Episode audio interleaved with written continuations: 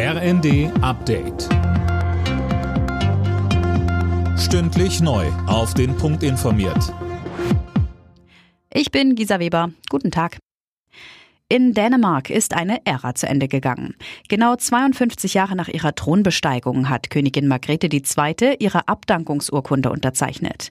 Ihr Sohn Frederik folgt ihr auf dem Thron.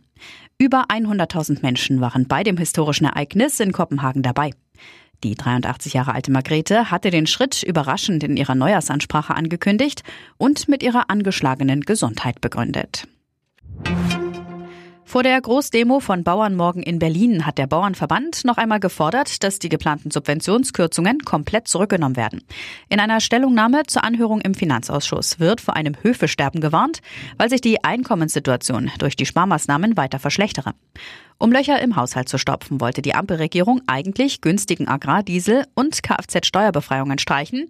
Die Pläne wurden mittlerweile entschärft. Trotzdem hatten Bauern die ganze Woche über bundesweit protestiert. Ein kostenfreies Mittagessen für alle Kinder. Das wünscht sich der vom Bundestag eingesetzte Bürgerrat. Insgesamt neun Empfehlungen zum Thema Ernährung wurden ausgesprochen. Mehr von Daniel Bonberg. Auch für ein verpflichtendes Label für Lebensmittel spricht sich der Bürgerrat aus. Das soll die Bereiche Klima, Tierwohl und Gesundheit berücksichtigen. Außerdem sollten Supermärkte dazu verpflichtet werden, genießbare Lebensmittel weiterzugeben. Weitere Empfehlungen sind beispielsweise die Streichung der Mehrwertsteuer für gesunde Lebensmittel wie Obst und Gemüse und eine Altersgrenze für Energy Drinks. Die Vorschläge werden nun an die zuständigen Gremien im Bundestag weitergeleitet als Impulse für die Politik. Bei der Handball-EM kann sich Gastgeber Deutschland heute schon für die Hauptrunde qualifizieren.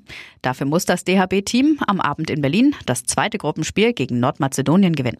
Außerdem muss vorher Frankreich einen Sieg gegen die Schweiz holen.